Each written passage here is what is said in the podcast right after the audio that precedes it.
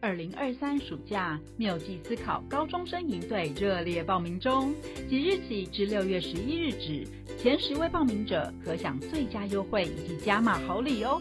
深度锻炼思考力，跨领域学习成长的最佳时机。报名详情请见节目资讯栏。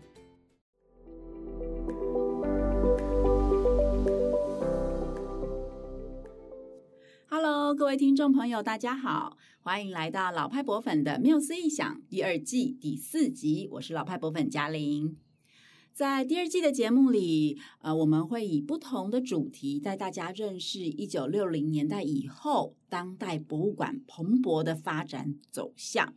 那在第三集的节目里呢，我跟大家介绍了美国的安娜卡斯蒂亚社区博物馆，大致的提到了非裔美国人，也就是黑人在历史上所面对的不同的种族啊、社会文化的冲突。还有怎么样捍卫自身权益的种种过程。今天要介绍的博物馆呢，也是跟族群关系议题相当的密切。那因为我自己读过人类学研究所嘛，而且我对这个世界真的是充满了好奇心，所以跟人类学啊、民族学有关的这个博物馆啊，一直都是我非常喜欢的地方。这期节目要介绍两间馆舍，都呃在。大家就是各位听众，平常应该不不太会到访的地方哦。就是我们要去台湾大学的人类学博物馆，还有中央研究院的民族所博物馆。嘿，我觉得你们应该没有去过吧？那今天要来跟我们聊天的是诗敏。嗨，我是老派博粉诗敏。哦，很久没有录 podcast 了。嗯，虽然我的声音没有像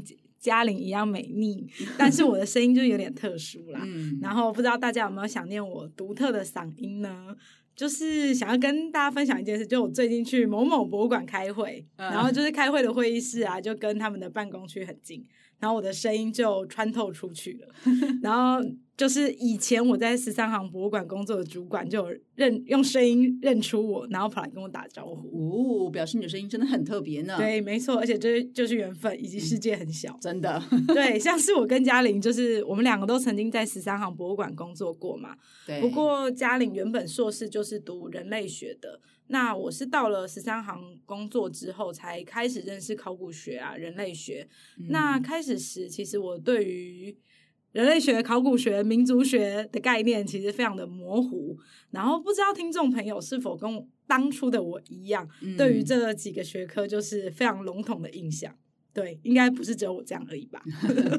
应该大部分人都是这样啦。对对对，嗯、那相较于人类学、民族学，我觉得大家可能对考古学或许会比较熟悉。嗯，就是至少对于这个动作，可能就是知道说，哦，考古就是要。挖掘东西，挖骨头，对，可能恐龙的骨头也有一些人这些迷思，呃，或是比较刻板印象这样子。那其实考古就是透过呃挖掘考察出来的器物啊、建筑啊等等，然后来理解过去的人类社会。那一般来说啊，就是我们理解过去发生的事情啊，都是多数大部分都是仰赖历史，也就是过往人们。留下来的文献资料，就是有文字记录的资料。对对对，嗯、但是很多时候，像是史前时代，很多事情都没有被文字记录下来，因此考古是可以增进我们对于那个时代的理解跟认识的。对，就是刚刚诗敏其实有说了嘛，事实上“历史”这个词的定义，基本上就是文字发明之后，透过文字的记录所研究出来的东西，然后就狭义的定义啦，哈。那所以我们所谓的史前时代，就是呃文字没有发明之间，所以每一个民族它的史前时代其实是不一样的，嗯、对不对？因为有一些民族它一直到现在都没有发明过文字，所以某种程度上。某种程度上来说，他到现在都还在一种史前时代啊。好，但无论如何呢，其实我自己是很喜欢考古学，因为我觉得考古学家每个都是推理大师，你知道吗？嗯、就是尤其是当他们发掘的这个呃遗址是呃没有文字记录的时候，他的那个推理跟逻辑能力要超级强的，他才能够把他看见的这些很微型的线索一个个串在一起，这样子。哈，那大家应该可以听得出来我的热爱了，所以在。进入今天的主题之前呢，我要来推广一下，就是这个呃人类学这个学科，我基本上觉得它应该要在大学通识课程开成必修才对哈。那大家知不知道，就是过去十年，其实人类学的毕业生在美国可是抢手的人才哦，因为呃，美国就是我们大家知道，他们很多跨国的大企业嘛，所以他们其实很需要做跨文化的商业推广。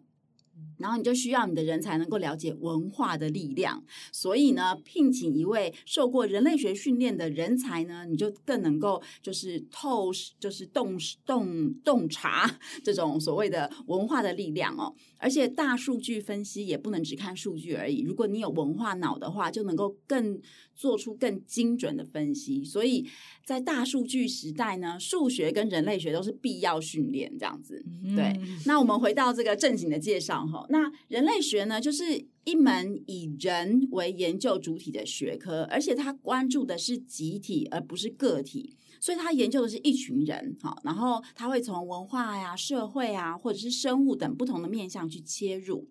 那人类学这个学科，它从开始发展到逐渐成熟，到现在它主要其实分为四大分支啦。那第一大就是文化人类学，或者呃有的时候我们会称它为社会人类学。或者是呃，也有大家可能有听过民族学这个词，大概都是属于这个文化人类学的呃呃这个大的类别底下哈。然后再来就是大家可能比较熟悉的考古学，然后还有语言人类学，跟我自己呃学习的呃生物人类学。但生物人类学它其实是比较新的名词，就是在嗯可能一九五零年代以前呢，主要是叫做体质人类学，就是在英文里面是。Physical anthropology，哈，那体质人类学主要是透过测量人类的，比如说骨头的状态呀、等等的一些体质上，就是物理上面的特征，去找出呃，不管是史前、过去或是当代不同族群之间的关系。那一九五零年代之后，因为分子生物学开始发展了，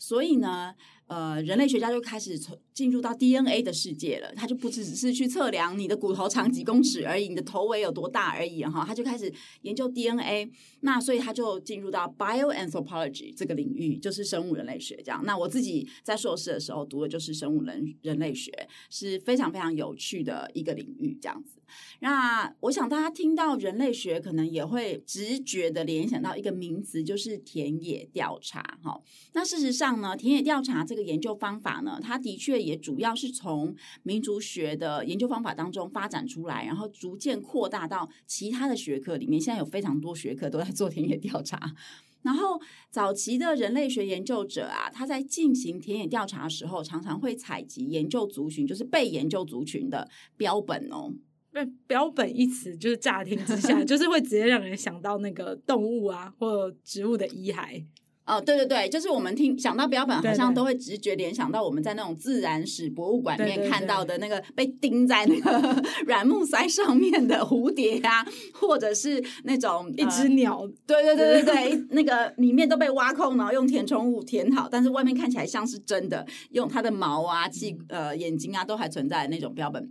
呃，人类学标本的确是包含了动植物的遗骸哈，然后也包含了人类遗骸，就是像诗敏如果在十三行博物馆就会知道，十三行遗址也有挖掘出人类遗骸嘛。但是呢，更重要的是人类生活所遗留的这些遗物，就是物质文化的东西，我们也会叫它标本，这样子，就是那些很有代表性的物质文化遗产，那通常就会被统归类为 标本。那收集这些标本呢，是为了就是。当这些研究者还要回到他们自己的社会脉络之后，因为很多早期的人类学家他都是到那种偏远地区，比如说欧洲人到南美洲或者是美洲去调查这个原住民的社会嘛，那他们不太可能一辈子住在那边，而且那个地方可能也没有好的研究的资源，可以帮助他们做更深入、更精细的研究。所以他们就会收集这些标本，把他们带回到他们自己的国家、自己的社会脉络里面去做研究。那呃，我们今天要介绍的博物馆，这两个博物馆呢，基本上一开始就是由这些标本 所构成的喽。嗯，嗯，好，哎，其实我们两个曾经就是工作过的十三行博物馆，其实就是它保留了遗址嘛，对，还有文物嘛，嗯，那其实都是透过考古挖掘出来的标本，应该可以这样说，可以这样说，嗯，对。那其实我在十三行工作时啊，才开始认识巴黎这块土地，然后认识。过往在巴黎居住过的十三行人，嗯，然后他们可能是凯达格兰族的祖先，也有可能是你我的祖先，嗯。那清代也有一批汉人，就是在巴黎上岸然后生活，那这些人确实也有可能是你我的祖先。然后总之就是，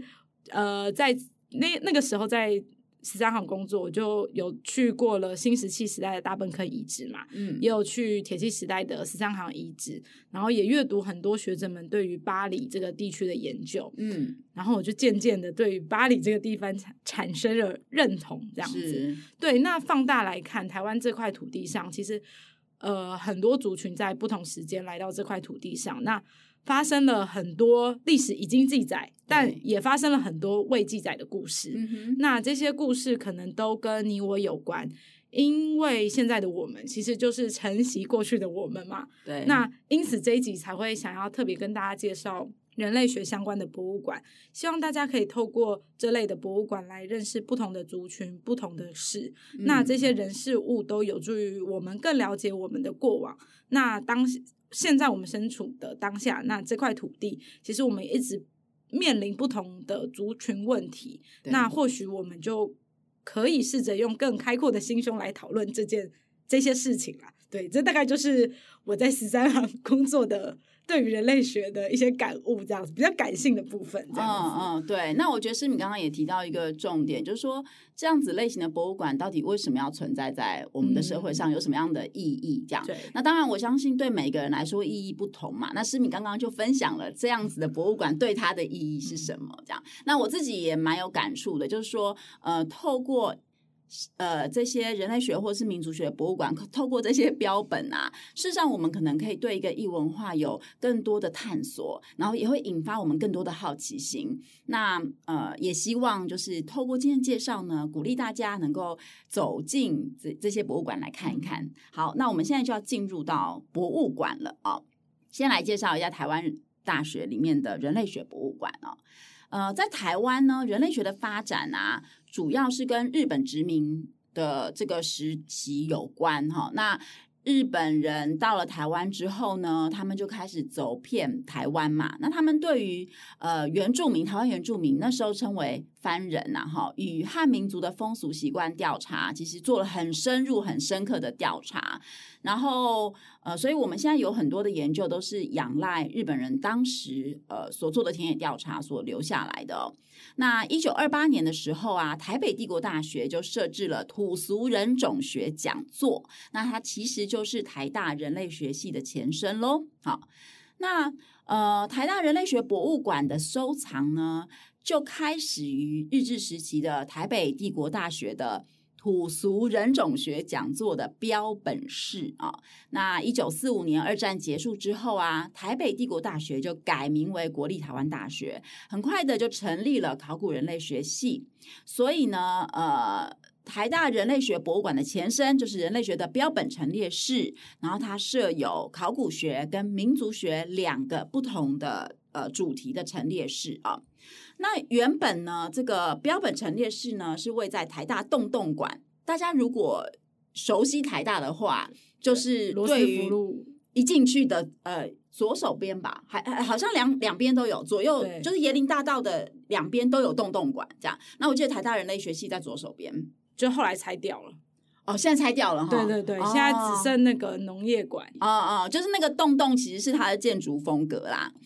那呃，原本就是那个标本陈列室是在人类系馆里面，然后一楼展示民族学的标本，二楼展示了考古学和体质人类学的标本。然后后来呢，因为学校要新建人文大楼，就拆除了洞洞馆里面的这个细馆，然后原本藏在细馆里的几千件标本文物呢，就搬到了台大的旧总图书馆建筑的西侧。然后在二零一零年的十一月，成立了人类学博物馆。那么这个原先以教学跟研究为主的专业人类学标本陈列室呢，就转型成为开放给一般的社会大众，而且成为具有社会教育使命的大学博物馆喽。嗯，而且过去洞洞馆的人类学标本室，它一周只对外开放两天，嗯，然后后来他就搬到台大旧总图书馆的那个地方之后，就是今天的台大校史馆的那个位现在台大校史馆，对对对，那就是除了礼拜二跟国定假日公休之外，它其他时间都是对外开放的，所以大家都可以去，就像参观一般的博物馆一样。对对对，那我就是最近有去台大人类学博物馆，那也是可以跟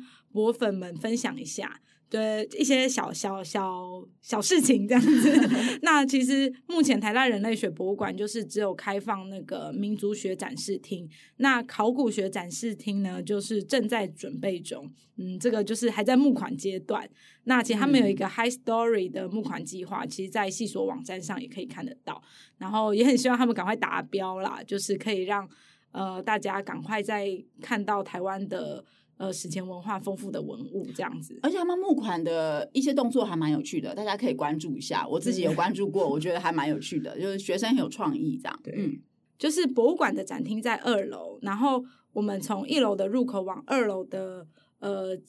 上去的左侧墙面，就是有很多照片。然后除了有帝国大学时期，一直到人类学系。时期的师生照片，也有以前标本陈列室时期的照片。哦，那这边就是想和大家提醒一下，大家上到二楼展厅前，可以先仔细观察一下这个以前标本陈列室的照片，因为民族学展示厅的那个展示手法，其实就保留了部分陈列室时期的那个氛围。嗯嗯，对，那除了他们当然有。保留了一些历史脉络之外，但是他们也想要呈现出这些器物被搜集的时代感啦。哦，所以他们是很刻意的用一种复古的手法来做展示呈现吗？应该是他们很有这个意识哦，但但是我不确定是不是还有其他原因啊，或者是经费不够啊，不知道，不知道这也是很有可能的对啊，但。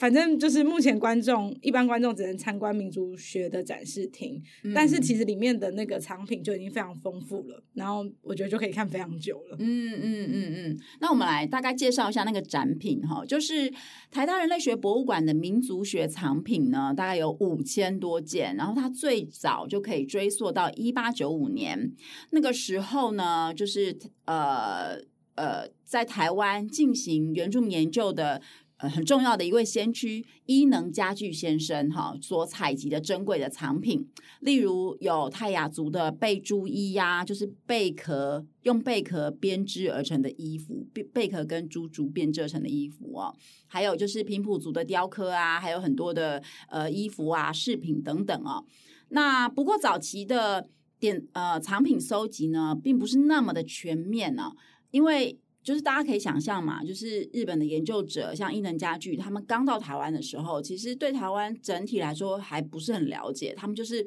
有点边走边看的那种概念，所以他不会是用一个很宏观的方式去收集，他一定是呃先看到有什么就先收了再说这样子。那一直到土族人种学讲座，他成立了标本室之后呢，宜川子之丈。还有宫本研人这些学者，他他们为了推展民族学的研究，就开始更有系统性的采集各个族群的物质文化标本哦。然后这部分的研究对象其实还是以台湾原住民族群为主。嗯嗯，因为我去那个民族学展示厅的时候，其实呃。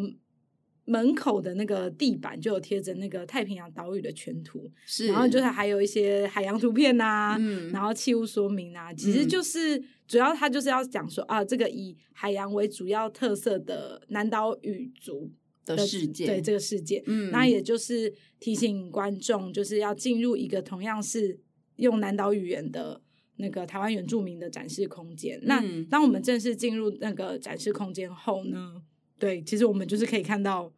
各式的各原住民的族群的物质文化藏品，嗯，嗯，琳琅满目，对，对，对，就是就是有点珍奇贵的感觉，我觉得有一点，对对，它其实应该会跟我们我们的 podcast 的第一个介绍的 Ashmolean Museum 很像，嗯，对，就是 Ashmolean Museum，因为它也是一个大学博物馆嘛，Oxford 在在牛津大学里面，然后它当初也是一种珍奇贵的概念去呈现啦。那呃，民族学博物馆就不不。呃，人类学博物馆也是。然后大家刚刚如果听到一个名词叫做南岛语族，如果你对这个名词很陌生的话，那你就去博物馆学一下，或者自己 Google 一下。我们今天就不多做解释了。但是这个名词非常非常重要。如果你想要认识台湾这块土地，南岛语族绝对是你一定要了解的一个名词，或者是教科书上应该都会出现。现在的小朋友应该都有学了，对对对，但是我那个时代，我们在读书的时候不会学到南岛语族。我以前读书的时候好像也没有特别。有这个词汇出现，oh, 但可能现在的教科书应该是会，应该会讲，在介绍台湾原住民的时候应该会讲。嗯、对，那但是就是我们念书的时代，基本上没有在介绍台湾原住民，不好意思。好啊，这个我们等一下也会稍微聊到了哈。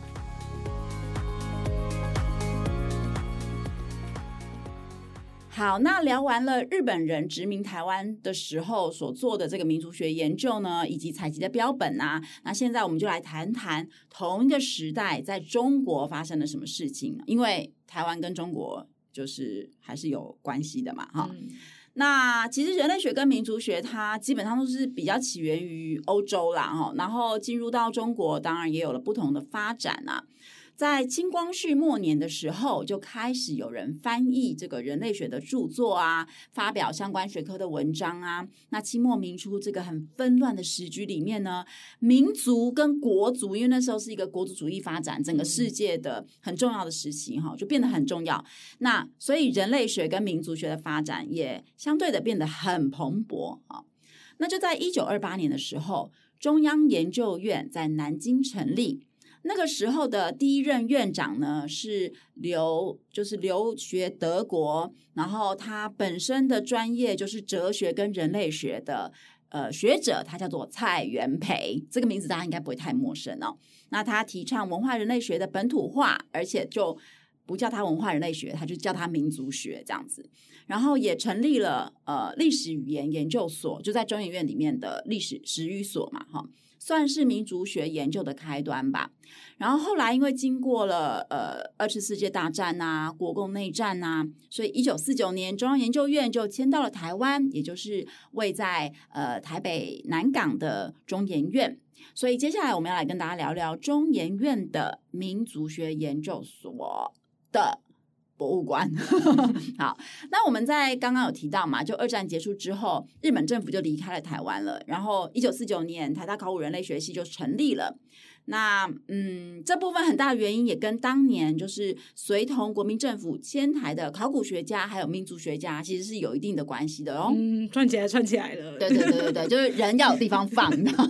类似这样的概念。学者也要找地方放。对对对对哈。那中研院迁台之前呢，一九二九年到一九四六年之间呢，其实呃非常多次派研究员到中国的南方、西南方还有东北边疆地区来进行民族学的调查。也采集了很多民族文物啊、文书啊、田野照片啊，那这些资料到现在都被好好的保存在中研院里面哦，嗯、而且还有被做成展览，嗯、对，可以到那个博物馆里面看。然后像是、嗯、呃呃，我去中研院民族所博物馆，就是有看到一个三零年代中国南方边疆民族典藏展，然后就是里面有非常多内容这样子。嗯、然后呃，除了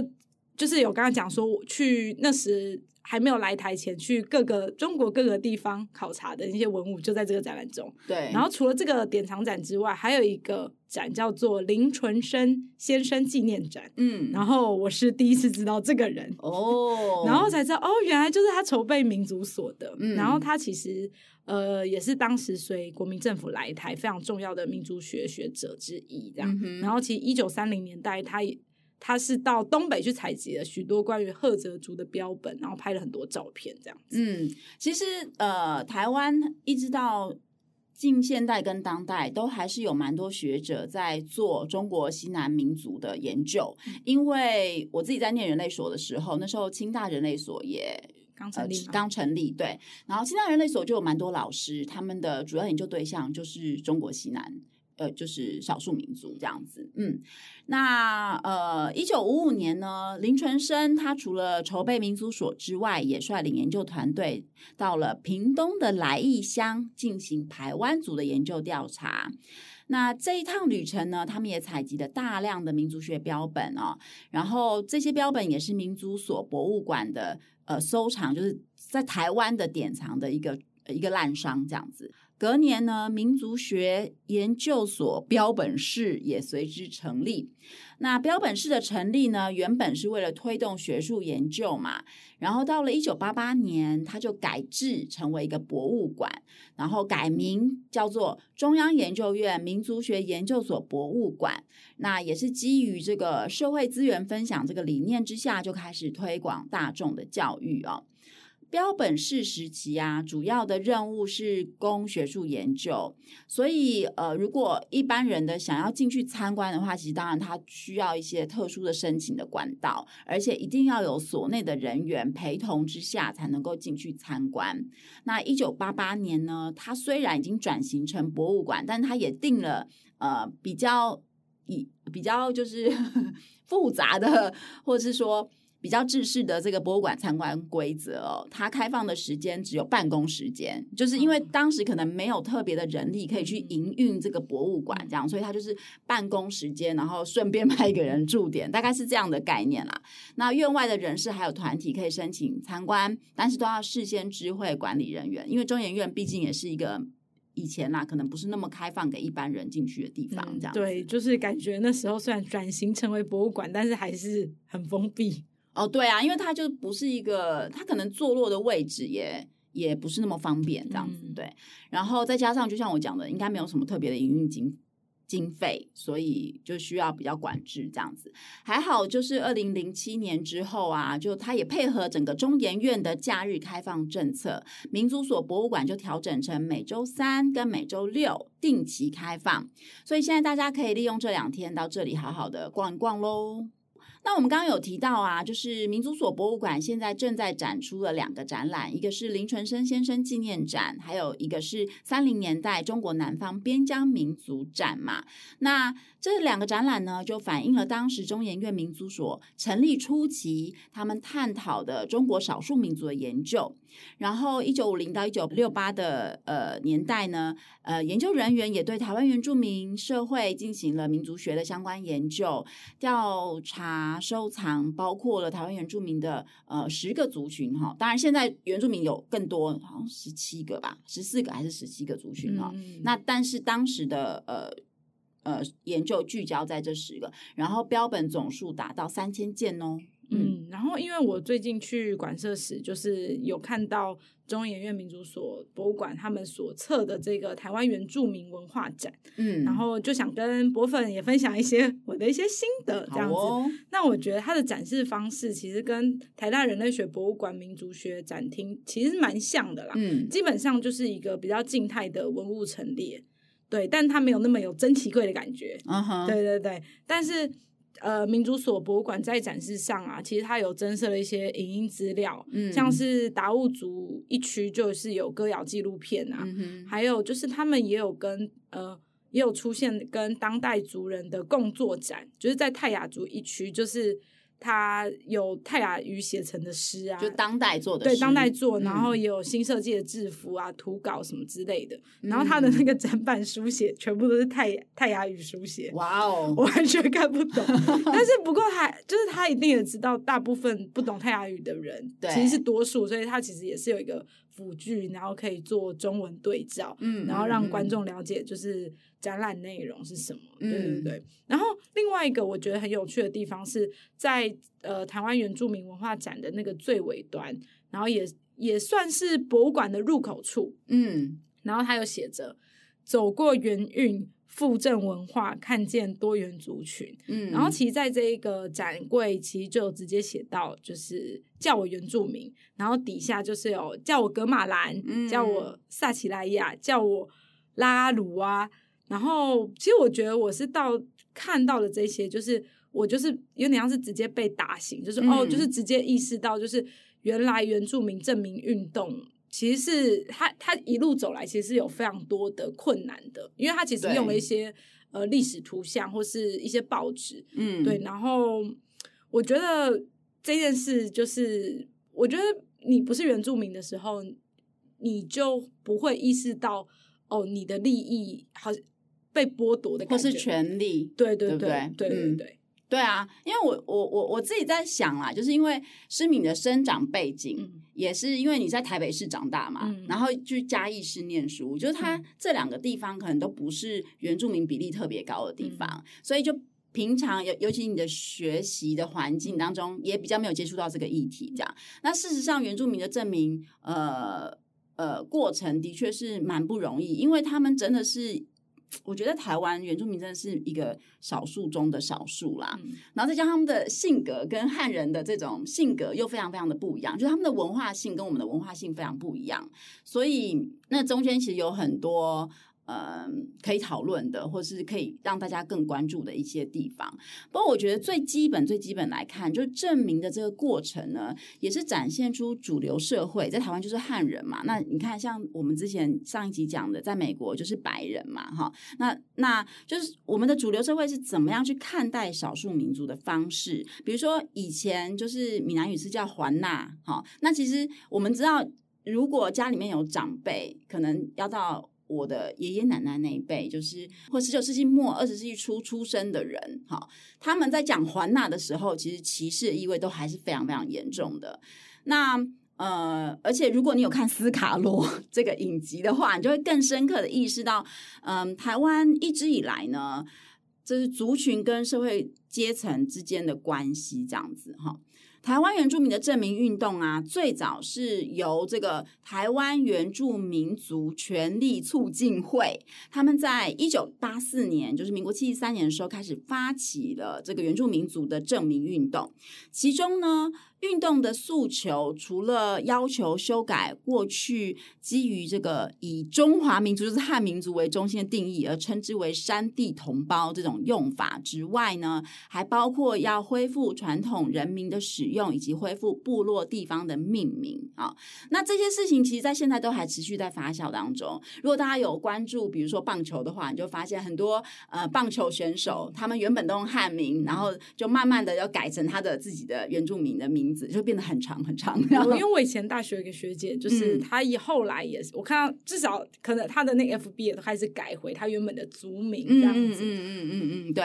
然后我们刚刚提到一九八四年开始这个运动嘛，然后最后呃，在过了十年之后，在一九九四年的八月一号呢，国民大会修宪之后，在宪法增修条文就把那个山胞修正为原住民这三个字，然后就在一九九七年的时候。进一步的把具有集体权属性的原住民族这一个词写到我们的宪法里面，这样好，所以呃，这个当然是法律层面，还有国家等级政策上面的调整啦。那我觉得社会面的调整就是法。我觉得国家跟法律是走在前面的，就这就这件事情来说哈，社会要慢慢的再去做调整，这样。那我自己是因为我从小住在花莲，所以我我身边非常多阿美族的同学，然后后来又读人类学研究所，然后我研究的对象也是花莲的阿美族，所以对于这样的议题就蛮关注的。而且我非常喜欢纠正我身边的人，比如说我妈妈就是还是很习惯用山地人这种词，就是在我念大念研究所那个时候这样啊，那那我就会就会。纠正我妈妈说，不可能再讲山地人了，人家现在要用原住民，而且你要去区分你讲山地人跟原住民这三个字的时候，背后到底带有什么样的意涵？这样子，所以我会让我会希望我身边人都能够很很很高度的意识到你使用的语言，然后你你自己在对于这个族群有什么样的想法。然后这样子，你才能够真正到达对其他文化的跟族群的尊重。这样，那、嗯、我对于这点是相当相当龟毛的。所以我进入到一般 社会的时候，就是对于那种很多人，就是不管是在性别上面或者族群上面，嗯、呃，很轻易的随便的使用语言这件事情，我其实超级不习惯的，就不爽，非常不爽。但心里面会一直我一直说。妈的，你知道你这样的歧视别人吗？那种那种，对对对，那种状态这样子。好，好，那我们回到民族所的博物馆。那诗敏还有看到其他有趣的展览吗？诶，我还有看到一个跟呃台湾原住民文化展差不多大，然后内容很样、嗯、同样丰富的展，叫做、哦、呃台湾汉人民间信仰。哦哦，信仰信仰出现了哈，对，因为其实呃，民族学或是人类学这个这个很大的领域底下啊，它其实细分的很细哦，尤其到了当代，呃，开始呃有什么医疗人类学啊、宗教人类学啊等等的分支出现。那民族所呢，他们的研究啊的焦点也从最早是探究中国少数民族嘛，然后到一九五零一九六八年之间对台湾原住民社会进行研究。然后到了一九六五年之后呢，民族所又开始改变了他们先前的聚焦的这个对象，或是说扩大了啦哈。然后他们就。往汉人的研究方向来开展，所以博物馆开始收藏台湾汉人的民间信仰文物，比如说采集相关宗教仪式文物啊，然后也开始跟转型中的台湾社会产生连结。那我们刚刚才经历过的这个妈祖的绕境，其实也是对大重要的。对，我原本想去，嗯嗯，对，但我想说，好，我明年想要去。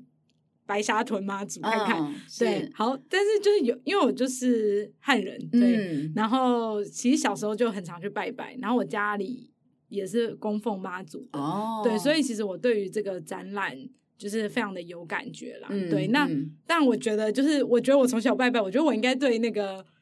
这些民俗信仰，对，应该还是有稍微有点了解吧。嗯、但是我得到了很多 我以前不知道民俗小知识。哦，就透过看展嘛。对对对，嗯、就是什么像是台湾的南部或是北部的道士就有分好几派，嗯、然后他们做的事也不太一样。哦，对。然后，但我觉得如果想要知道很多更多，就是可以去博物馆里面看。然后，我觉得一个比较特别的地方就是，它有做一个模拟的整个祭坛。哦，是道教的祭坛吗？对，道教的祭坛，然后有一个假人，然后穿着黑袍，就就道士的样子。对，就是道士的样子，我觉得还挺有趣的啦。是，对，然后但因为里面就是非常的多，所以我觉得就是我们今天可能也没有办法介绍太多这样。然后但重要，因为我们今天是博物馆嘛，所以还是很鼓励大家去博物馆里面看展览。对，如果你平常要上班的话，礼拜六、礼拜六、礼拜六可以去。对，而且就是我觉得观观展品质应该是好的啦，就是因为很少。蛮小的，好，但是不管怎么样，民族所博物馆就是它就是一个很深厚的研究吧，对，对嗯、然后内容非常丰富，但有时候我觉得它对一般一般观众来讲可能会有一点点难啦，嗯，嗯嗯，就是展板的文字偶尔也会过于艰涩这样子，然后。不过我觉得。对此，他们有一些应应措施，就是他们有针对，就是我们刚刚提到好几个展览，就是这五个常设展，他们有做了参观辅具，哦、然后其实就是一个探索护照跟学习纸卡，嗯，然后我觉得里面有些题目蛮棒的，嗯，对，然后就是因为我觉得对我来说，这五个常设展，我一个下午去看，哦，就是那个知识量非常的太大太大了，很满，然后我其实有时候有有时候会有点不太知道重点，然后就透过这个参观辅具，我觉得哦。我也知道重点在哪了 哦，OK，对所以辅具真的有帮助。对，其实有帮助，嗯、但他们还有更进进步的空间啦。是对对，但我觉得就是，我觉得有根据观众去做调整，我觉得这还是一个很值得鼓励，然后大家去也可以使用。是对，不是说他是 for 小朋友，我觉得对我一般大人，我觉得他也是。蛮好的，嗯，尤其因为它的展览如果知识内涵很丰富的话，嗯、可能对于大部分的一般人而言，有辅具的话，就是会更、嗯、更学习起来会更有趣一点。对，对，但不过我想要说一个点，就是 因为基本上就是基本上都会语音导览嘛，嗯，然后我原本是要听语音导览的，然后但是因为他们展场内的首选不好，我没有办法连我自己的。哦，电信网络连不上，对，对，然后要连他们院内的 WiFi，、哦、然后我好像也连不上，所以我后来就没有听语音导来了。哦，所以可惜了。对，但就是我觉得大家去的话，先跟大家讲一下，就是可能可以先问一下 WiFi 什么之类，或确定自己的。那个收讯好不好？这样子，oh. 对，就是不然，我觉得没有听到语音导览，我觉得那个观展体验也是蛮可惜的啦。哦，对，民族所如果想要咨询语音导览相关技术或内容，也欢迎找老派博粉，工商广告一下。好啦，开玩笑的，嗯，好，反正就是我最近一次的参观心得，供大家参考，这样。Okay, 好好好，就大家记得哈，可以礼拜六的时候找机会去看看喽。